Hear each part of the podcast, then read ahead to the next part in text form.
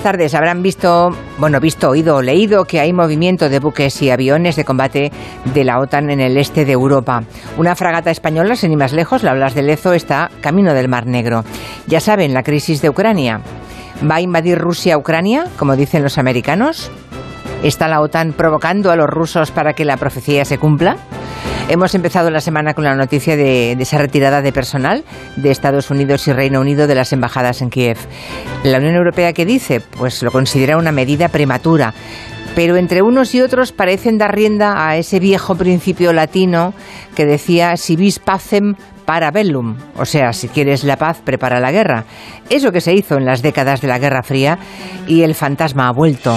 Vamos a analizar la forma y el fondo de este conflicto entre la OTAN y Rusia en el tiempo de gabinete. Queremos ser capaces, a ver si lo conseguimos, de contar algo más profundo y certero que la historia de buenos y malos en la que está quedando un asunto tan complejo y con tantas aristas. Por eso viene hoy al gabinete el profesor Julián Casanova, catedrático de Historia Contemporánea y un gran experto en esta cuestión. Y junto a él estarán Juan Manuel de Prada y la doctora en política Sarancha Tirado.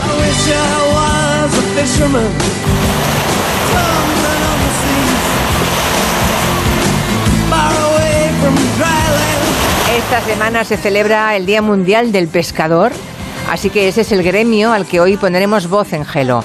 Nos gusta traer a la radio a personas que nunca son protagonistas en los medios y pescadores hay muchos. Bueno, en España viven de ese sector 31.000 personas.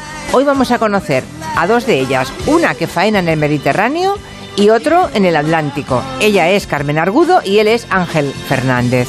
Si tenemos pescadores, por cierto, entre la audiencia, yo creo que sí, ¿eh? porque toquemos el gremio que toquemos, siempre tenemos muchos que nos escuchan. Bueno, pues si tenemos del gremio de pescadores hoy y nos quieren dejar un mensaje en el audio y un audio en el WhatsApp, estaremos encantados luego de escucharlo juntos. 638 442 081.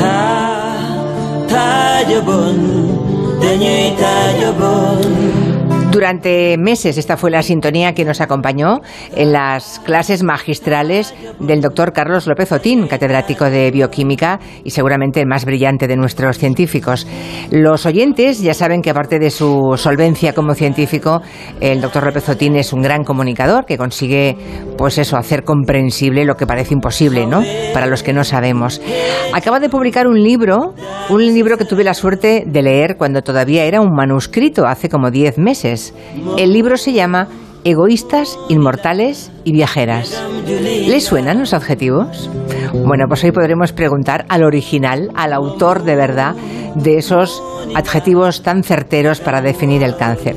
Y si alguien quiere ayudarme a preguntar, háganlo por favor en el 638 442 081. Abrimos ahora la mesa de redacción con Goyo Benítez. ¿Qué tal? Muy buenas. Con Nuria Torreblanca. Hola. Marina Martínez Vicent. Muy buenas. Tenemos por descontado la maldita hemeroteca de Clara Jiménez Cruz que viene hoy con Maldito Lunes. Buenas tardes. Buenas tardes. Y tenemos a Raúl Granado, que va a hablarnos de esa imagen, mira, a propósito de egoístas, inmortales y viajeras, esa imagen tan bonita que nos dejó ayer la final de la Supercopa Femenina cuando volvió Virginia Torrecilla. ¿Qué tal, Raúl? Hola, Julia, ¿qué tal? Muy buenas. Qué emocionante lo que le hicieron, ¿eh? De bienvenida sí. después de dos años peleando contra ese tumor cerebral. Enseguida se lo